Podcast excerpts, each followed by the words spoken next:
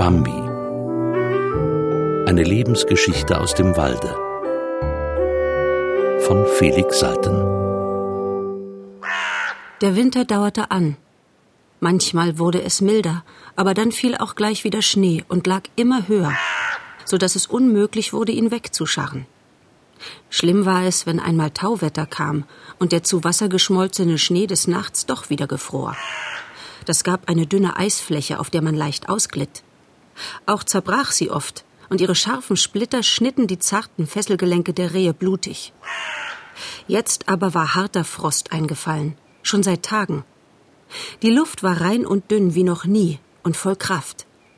Sie begann in einem ganz feinen hohen Ton zu klingen. Sie sang vor Kälte. Im Walde war es still, aber jeden Tag passierte jetzt etwas Schreckliches. Einmal überfielen die Krähen den jungen Sohn des Hasen, der ohnehin krank da niederlag, und töteten ihn auf grausame Weise. Man hörte ihn lange und erbärmlich klagen. Freund Hase war eben unterwegs, und als er die traurige Nachricht empfing, konnte er sich gar nicht fassen. Ein anderes Mal lief das Eichhörnchen mit einer großen Wunde an der Kehle herum, die ihm der Marder gebissen hatte. Wie durch ein Wunder war ihm das Eichhörnchen entwischt. Es konnte nicht sprechen vor Schmerz, aber es rannte durch alle Zweige. Jeder konnte es sehen. Es rannte wie toll.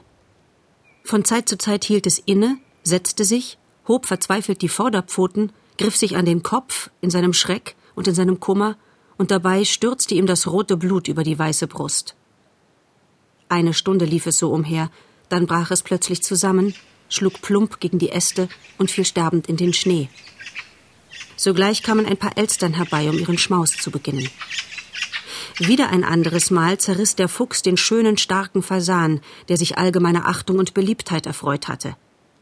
Sein Tod erregte weit herum große Anteilnahme, und man bedauerte die trostlose Witwe. Der Fuchs hatte den Fasan aus dem Schnee gezogen, worin er sich eingewühlt hatte und gut versteckt glaubte. Niemand fühlte sich mehr sicher. Denn dies alles geschah am hellen Tage. Die große Not, die kein Ende nehmen wollte, verbreitete Erbitterung und Rohheit. Sie machte alle Erfahrungen zunichte, untergrub das Gewissen, vernichtete jede gute Sitte und zerstörte das Vertrauen. Es gab kein Erbarmen mehr, keine Ruhe, kein Zurückhalten. Man kann sich gar nicht denken, dass es einmal besser wird, seufzte Bambis Mutter. Auch Tante Ena seufzte. Und man kann sich gar nicht denken, dass es jemals besser war. Oh doch, sagte Marina und schaute vor sich hin. Ich denke beständig daran, wie schön es früher gewesen ist. Hören Sie, sagte Frau Nettler zu Tante Ena. Ihr Kleiner zittert ja. Sie zeigte auf Gobo. Zittert er immer so? Leider, antwortete Tante Ena bekümmert. Schon seit mehreren Tagen. Na, ich bin nur froh, dass ich keine Kinder mehr habe. Wenn der Kleine da mein wäre, hätte ich Angst, ob er den Winter übersteht. Es sah wirklich nicht gut aus mit Gobo. Er war schwach, war schon immer viel zarter gewesen als Bambi oder Faline und war auch kleiner geblieben als die beiden. Jetzt aber ging es ihm von Tag zu Tag schlechter. Er konnte die Nahrung nicht vertragen, die es jetzt gab. Sie verursachte ihm Leibschmerzen. So war er von der Kälte und den Übelkeiten ganz entkräftet. Er zitterte fortwährend und hielt sich kaum aufrecht. Alle schauten ihn teilnehmend an. Frau Nettler trat zu ihm und stieß ihn freundlich in die Seite. Nur nicht traurig sein. Das schickt sich nicht für einen kleinen Prinzen. Und es ist ungesund. Sie wandte sich ab, weil niemand merken sollte, wie gerührt sie war. Ronno, der ein wenig abseits im Schnee gesessen hatte, sprang auf. Ich weiß nicht, was das ist, murmelte er und spähte umher. Man wurde aufmerksam. Was denn? fragten alle. Ich weiß es eben nicht. Aber ich bin unruhig. Auf einmal bin ich unruhig. Als ob etwas los wäre. Karus hatte die Luft geprüft. Ich spüre nichts Besonderes. Sie standen alle da, lauschten alle und prüften die Luft. Nichts, nichts, nichts, nichts zu spüren. Nichts zu spüren, meinte eines nach dem anderen. Trotzdem, beharrte Ronno. Ihr mögt sagen, was ihr wollt. Es ist etwas los. Marina sagte, die Krähen haben gerufen. Sie rufen wieder, fügte Faline rasch hinzu, aber nun hatten es die anderen auch schon gehört. Da fliegen sie, machte Karus die übrigen aufmerksam. Alle blickten empor. Über die Baumwipfel weg strichen Krähen in Scharen. Sie kamen vom letzten Rande des Waldes, von dort her, von wo immer die Gefahr sich näherte, und sie sprachen da oben verdrießlich miteinander. Augenscheinlich hatte es eine besondere Störung gegeben. Nun? Habe ich nicht recht gehabt? Fragte Ronno. Man sieht doch, dass etwas im Gange ist. Was soll man tun? flüsterte Bambis Mutter ängstlich. Sofort weg, drängte Tante Ena aufgeregt. Warten, bestimmte Ronno. Warten? Mit den Kindern? Wo Gobo doch nicht laufen kann? Also gut, gab Ronno zu. Entfernen Sie sich mit Ihren Kindern. Ich halte es freilich für zwecklos, aber ich möchte später keine Vorwürfe haben. Er war ernst und gefasst. Komm, Gobo, Faline, komm. Aber leise, langsam. Und immer hinter mir, mahnte Tante Ena. Sie schlich mit den Kindern fort. Eine Zeit verstrich. Sie standen still, lauschten und witterten. Das fehlt uns noch, begann Frau Nettler. Das haben wir noch nötig zu allem, was wir jetzt ausstehen müssen. Sie war sehr ärgerlich. Bambi sah sie an und fühlte, dass sie an etwas Schreckliches dachte. Da schäkerten auch schon die Elstern auf derselben Seite des Dickichts, aus dem die Krähen hergeflogen waren. Drei, vier auf einmal. Gebt acht, acht, acht, acht, riefen sie. Man sah sie noch nicht, aber man hörte sie nacheinander, ineinander rufen und warnen. Acht, acht, acht. Nun kamen sie näher, flatterten weiter, ruhelos und erschrocken. Ach! kreischten die Häher auf. Laut rätschten sie Alarm. Plötzlich fuhren alle Rehe zusammen, gleichzeitig. Es hatte sie wie ein Schlag durchzuckt. Nun standen sie still und zogen die Luft ein. Das war er. Eine Welle von Witterung flutete daher, erfüllt wie noch nie. Hier gab es nichts mehr zu prüfen. Der Geruch stieg ihnen in die Nase, er benebelte ihre Sinne und ließ ihr Herz erstarren. Noch schäkerten die Elstern, ratschten die Häher über ihnen, aber nun war es überall lebendig geworden. Die Meisen schwirrten durch die Äste, hunderte kleine gefiederte Bälle und zirpten. Fort, fort! Amselflug strich schwarz und blitzschnell über die Bäume mit langgezogenem Zwitscherschrei. Durch das dunkle Gitter der kahlen Büsche sahen die Rehe auf dem weißen Schneeboden ein wirres Hin- und Herrennen schmaler kleiner Schattengestalten. Das waren die Fasanen. Dort schimmerte es rot auf. Wahrhaftig, das war der Fuchs aber niemand hatte jetzt Angst vor ihm, denn beständig strömte in breiten Wellen dieser furchtbare Geruch heran, der ihnen Entsetzen ins Gemüt hauchte und sie alle zusammen einigte, in einer einzigen tollen Angst und in einem einzigen Fieberverlangen, sich zu flüchten, sich zu retten. Diese geheimnisvolle, überwältigende Witterung durchdrang den Wald mit solcher Kraft, dass sie erkannten, er sei diesmal nicht allein, sondern wohl mit all den Seinigen herbeigekommen. Und es gehe nun um das Äußerste. Sie regten sich nicht, sahen die Meisen an, die in geschleudertem Flattern davonhuschten, die Amseln, die Eichhörnchen, die in rasenden Sprüngen von Gipfel zu Gipfel sausten. Sie dachten, dass alle diese Kleinen im Grunde nichts zu fürchten brauchten. Trotzdem begriffen sie ihre Flucht, wenn er zu spüren war. Denn kein Geschöpf des Waldes ertrug seine Nähe. Jetzt hoppelte Freund Hase zögernd daher, saß still, hoppelte weiter. Was gibt's? rief ihm Karus ungeduldig entgegen. Aber Freund Hase sah nur mit irren Augen um sich und konnte nicht gleich sprechen. Er war ganz verstört. Wozu noch fragen? meinte Ronno düster. Freund Hase schnappte nach Atem. Wir sind umstellt, sagte er tonlos. Auf keiner Seite kann man hinaus. Überall ist er. In diesem Augenblick vernahmen sie seine Stimme. Zwanzigfach, dreißigfach schrie er auf. Es dröhnte erschütternder als Sturm und Gewitter. An die Baumstämme schlug er, dass es trommelte. Es war grauenerregend und niederschmetternd. Fernes Rauschen und Knacken von geteiltem Buschwerk drang herüber, Kreischen und Krachen von zerbrochenen Zweigen. Er kam. Er kam hier herein ins Dickicht. Dort hinten tönte jetzt pfeifendes kurzes Trillern, breites Knattern von entfalteten Schwingen. Dort stand schon ein Fasan auf unter seinen Tritten. Sie hörten das Flügelbrausen des Fasans leiser werden, hoch in der Luft. Ein heller Donnerschlag. Stille. Dann ein dumpfes Aufschlagen am Boden. Der Fasan ist gefallen, sagte Bambis Mutter bebend. Der Erste, fügte Ronno hinzu. Marena, das junge Mädchen, sprach In dieser Stunde werden manche von uns sterben. Vielleicht werde ich darunter sein. Niemand hörte ihr zu. Nun war der große Schrecken da. Bambi versuchte zu denken, aber der tobende Lärm, den er nun höher und höher anschwellen ließ, zerriss jeden Gedanken. Bambi hörte nichts anderes als diesen Lärm, von dem man betäubt wurde, und mittendrin in all dem Heulen, Gröhlen und Krachen hörte er sein eigenes Herz pochen. Er fühlte nur Neugierde und wusste gar nicht, dass er an allen Gliedern zitterte. Von Zeit zu Zeit sagte ihm seine Mutter ins Ohr Bleib nur bei mir. Sie schrie, doch im Getöse war es Bambi, als ob sie flüstern würde. Dies Bleib nur bei mir bot ihm eine Stütze. Es hielt ihn fest, wie an einer Kette, sonst wäre er ohne Besinnen drauf losgerannt, und er hörte es immer gerade in dem Augenblick, wenn er die Fassung verlieren und fortlaufen wollte. Er blickte um sich. Es wimmelte von allerlei Volk, das blind durcheinander irrte. Ein paar Wiesel rannten vorbei, dünne, schlängelnde Streifen, denen man kaum mit den Augen folgen konnte. Ein Iltis horchte wie gebannt auf jede Auskunft, die der verzweifelte Hase stockend gab. Dort stand der Fuchs in einem ganzen Getümmel trippelnder Fasanen. Sie kümmerten sich nicht um ihn. Sie liefen ihm dicht vor die Nase, und er kümmerte sich nicht um sie. Ohne sich zu regen, den Hals gerade vorgestreckt, mit hochgespitzten Ohren und arbeitender Nase, lauschte er dem anrückenden Getöse entgegen. Nur seine Rute bewegte sich, leise schlagend. Das war wie ein angestrengtes Überlegen.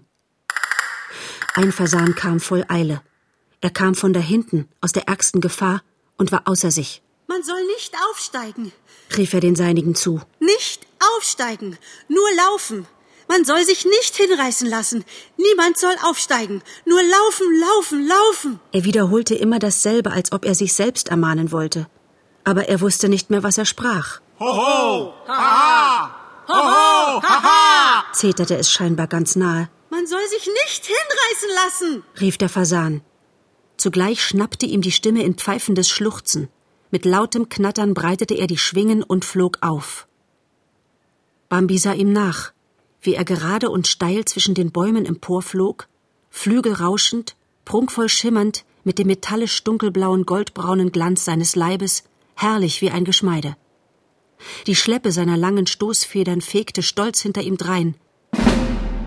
Scharf gellte der kurze Donnerschlag auf. Der Fasan dort oben schnappte zusammen, drehte sich um sich selbst, als wolle er mit dem Schnabel nach seinen Beinen haschen und stürzte wuchtig herunter. Er fiel mitten unter die anderen und rührte sich nicht mehr. Nun behielt niemand seine Fassung. Alles stob auseinander. Fünf, sechs Fasanen erhoben sich zugleich mit lautem Knattern. Nicht aufsteigen! riefen die übrigen und rannten. Der Donner knallte, fünfmal, sechsmal, und von den Aufgeflogenen kamen einige in leblosem Sturze wieder zu Boden. Komm jetzt, sagte die Mutter. Bambi schaute auf. Ronno und Karus waren schon weg. Dort verschwand Frau Nettler. Nur Marena war noch bei ihnen. Bambi ging mit seiner Mutter. Marena folgte ihnen bescheiden. Es tobte, krachte, brüllte und donnerte um sie her. Die Mutter war ruhig. Sie zitterte nur leise, aber sie hielt ihre Gedanken beisammen. Bambi, mein Kind, bleibe immer hinter mir. Wir müssen hier hinaus und über die Blöße. Aber hier innen gehen wir langsam. Das Brüllen wurde zum Rasen. Zehnmal, zwölfmal krachte der Donner, den er aus seinen Händen schleuderte. Lass nur, sagte die Mutter, nicht laufen. Erst wenn wir über die Blöße müssen, dann lauf, was du kannst. Und vergiss nicht, Bambi, mein Kind, achte nicht mehr auf mich, wenn wir einmal draußen sind. Auch wenn ich falle, achte nicht darauf. Nur weiter, weiter. Verstehst du, Bambi? Die Mutter ging im dröhnenden Lärm planvoll Schritt vor Schritt. Kreuz und quer liefen die Fasanen, drückten sich in den Schnee, sprangen wieder heraus, begannen wieder zu laufen. Die ganze Familie des Hasen hoppelte hin und her, setzte sich, hoppelte wieder. Niemand sprach ein Wort.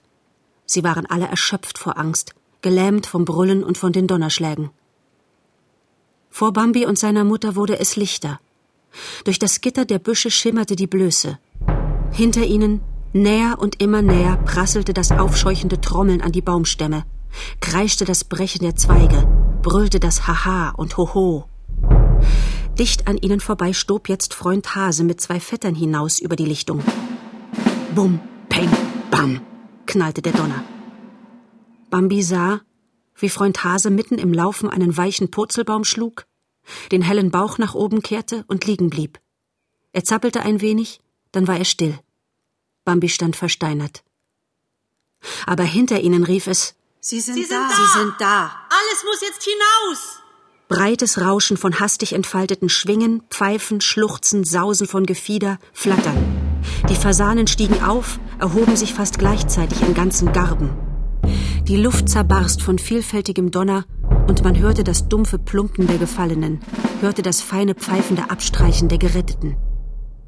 Bambi vernahm Schritte und blickte zurück. Da war er. Zwischen dem Gebüsch brach er hervor. Dort und da und wieder dort. Überall tauchte er auf, schlug um sich, zerhieb die Stauden, trommelte an die Stämme und schrie mit furchtbarer Stimme.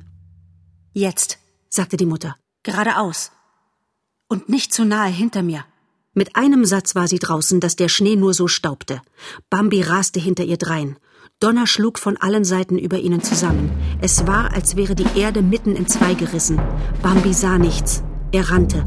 Die angesammelte Begierde wegzukommen aus dem Getöse, weg aus dem Dunstbereich dieser aufpeitschenden Witterung, der angesammelte Drang zur Flucht, die Sehnsucht, sich zu retten, waren endlich in ihm entfesselt. Er rannte. Ihm schien, als habe er die Mutter stürzen sehen, aber er wusste nicht, ob sie wirklich gestürzt war. Er fühlte einen Schleier um die Augen. Den hatte ihm die endlich ausbrechende Angst vor dem Donner, der ihn umdröhnte, darüber geworfen. Er konnte nichts überlegen, nichts beachten. Er rannte. Die Blöße war überquert. Ein neues Dickicht nahm ihn auf. Hinter ihm klang noch einmal das Geschrei, donnerte noch einmal das scharfe Knallen, und in den Zweigen über ihm prasselte es ganz kurz, wie erstes Sprühen von Hagel. Dann wurde es stiller. Bambi rannte. Ein sterbender Fasan lag mit verdrehtem Halse auf dem Schnee und schlug nur noch matt mit den Schwingen. Als er Bambi kommen hörte, hielt er mit seinen krampfhaften Bewegungen inne und flüsterte Es ist aus. Bambi achtete nicht auf ihn und rannte weiter. Wirres Gestrüpp, in das er geriet, zwang ihn, seinen Lauf zu mäßigen und einen Pfad zu suchen. Ungeduldig schlug er mit den Beinen um sich. Hier herum. rief jemand mit gebrochener Stimme. Bambi folgte unwillkürlich und kam sogleich an eine gangbare Stelle. Aber vor ihm richtete sich jemand mühsam auf. Es war die Frau des Hasen. Sie hatte gerufen. Könnten Sie mir nicht ein wenig behilflich sein? sagte sie. Bambi sah sie an und war erschüttert. Ihre Hinterbeine schleiften leblos im Schnee, der vom heiß hervortropfenden Blut rot gefärbt zerschmolz. Noch einmal sagte sie. Könnten Sie mir nicht ein wenig behilflich sein? Sie sprach, als ob sie gesund wäre, gelassen und fast heiter. Ich weiß nicht, was mir passiert ist, fuhr sie fort. Es ist gewiss nicht von Bedeutung. Nur gerade jetzt. Ich kann jetzt nicht gehen. Mitten im Sprechen sank sie zur Seite und war tot. Bambi wurde aufs Neue von Entsetzen ergriffen und rannte. Bambi, Mit einem Ruck stand er still. Das war jemand von den Seinen. Bambi, bist du's? Dort steckte Gobo hilflos im Schnee. Er war ganz kraftlos, konnte nicht einmal auf den Beinen stehen, lag wie vergraben und hob nur matt seinen Kopf. Bambi trat erhitzt zu ihm. Wo ist deine Mutter, Gobo? fragte er mit keuchendem Atem. Und wo ist Faline? Bambi sprach schnell, aufgeregt und ungeduldig. Die Angst pochte noch unvermindert in seinem Herzen. Die Mutter und Faline mussten fort. Er redete leise, aber so ernst und klug wie ein Erwachsener. Sie mussten mich hier liegen lassen. Ich bin gefallen. Aber du musst fort, Bambi. Auf! schrie Bambi. Auf, Gobo! Du hast dich genug ausgeruht. Es ist keine Zeit mehr dazu. Auf! Komm mit mir! Nein, lass nur. Ich kann nicht aufstehen. Es ist unmöglich. Ich möchte ja gerne, Bambi, das kannst du dir wohl denken. Aber ich bin zu schwach. Was soll denn mit dir werden? Ich weiß es nicht. Wahrscheinlich werde ich sterben. sagte Gobo einfach. Das Geschrei erhob sich wieder und scholl herüber. Dazwischen neue Donnerschläge. Bambi fuhr zusammen. Im Gezweige knackte es rasch, es klopfte eilig durch den Schnee, und im Saus galoppierte der junge Karus einher. Laufen! rief er, da er Bambi erblickte. Nicht stehen bleiben, wer noch laufen kann! Im Nu war er vorüber, und seine ungestüme Flucht riss Bambi mit sich fort. Bambi wusste gar nicht recht, dass er wieder zu rennen begonnen hatte, und erst nach einer Weile sagte er Leb wohl, Gobo. Aber da war er schon zu weit weg. Gobo konnte ihn nicht mehr hören. Er rannte im Walde, der vom Lärm und Donner durchwühlt war, umher bis zum Abend. Als die Dunkelheit niederschwebte, wurde es ruhig. Ein leichter Wind blies bald auch die abscheuliche Witterung fort, die überall verbreitet war. Doch die Erregung blieb. Der erste Bekannte, den Bambi wiedersah, war Ronno. Er hinkte mehr als je. Drüben im Eichengrund, erzählte Ronno, liegt der Fuchs im Wundfieber. Ich bin eben an ihm vorbeigekommen. Es ist schrecklich, wie er leidet. Er beißt in den Schnee und in die Erde. Haben Sie meine Mutter nicht gesehen? fragte Bambi. Nein, antwortete Ronno scheu und ging schnell weg. Später in der Nacht traf Bambi Frau Nettler mit Faline. Sie freuten sich sehr, alle drei. Hast du meine Mutter nicht gesehen? Nein, gab Faline zurück. Ich weiß noch nicht einmal, wo meine Mutter ist. Na, sagte Frau Nettler munter. Das ist mir eine schöne Bescherung. Ich war froh, dass ich mich nicht mehr mit Kindern abzuplagen brauche, und jetzt habe ich gleich zwei auf einmal, für die ich sorgen muss. Ich danke. Bambi und Faline lachten. Sie sprachen von Gobo. Bambi erzählte, wie er ihn gefunden, und sie wurden so traurig, dass sie zu weinen begannen. Aber Frau Nettler erlaubte nicht, dass sie weinten. Vor allem müsst ihr jetzt sehen, dass ihr etwas zu essen findet. Das ist ja unerhört. Den ganzen Tag hat man keinen Bissen zu sich genommen. Sie führte die beiden an Plätze, wo es noch etwas Laub gab, das niedrig hing und noch nicht ganz verdorrt war. Frau Nettler wusste vortrefflich Bescheid. Sie selbst rührte nichts an, sondern trieb Bambi und Faline tüchtig zu essen. Sie schlug ihnen an grasigen Stellen den Schnee fort und befahl Hier? Das ist gut. Oder sie sagte Nein, wartet. Wir finden gleich etwas Besseres. Dazwischen aber schalt sie zu dumm, was man mit Kindern für Scherereien hat. Plötzlich sahen sie Tante Ena kommen und stürzten ihr entgegen. Tante Ena! rief Bambi. Er hatte sie zuerst erblickt. Faline war außer sich vor Freude und sprang an ihr empor. Mutter! Aber Ena weinte und war zu Tode erschöpft. Gobo ist fort. Ich habe ihn gesucht. Ich bin an seinem Bettchen gewesen, dort im Schnee, wo er mir zusammenbrach. Es war leer. Er ist fort. Mein armer kleiner Gobo. Frau Nettler murrte. Hätten Sie lieber nach seiner Fährte geschaut. Das wäre gescheiter gewesen als weinen. Es gibt keine Fährte von ihm. Aber er, er hat viele Fährten dort zurückgelassen. Er ist an Gobos Bett gewesen. Sie schwiegen. Dann fragte Bambi mutlos Tante Ena, hast du meine Mutter nicht gesehen? Nein antwortete Tante Ena leise. Bambi sah seine Mutter niemals wieder.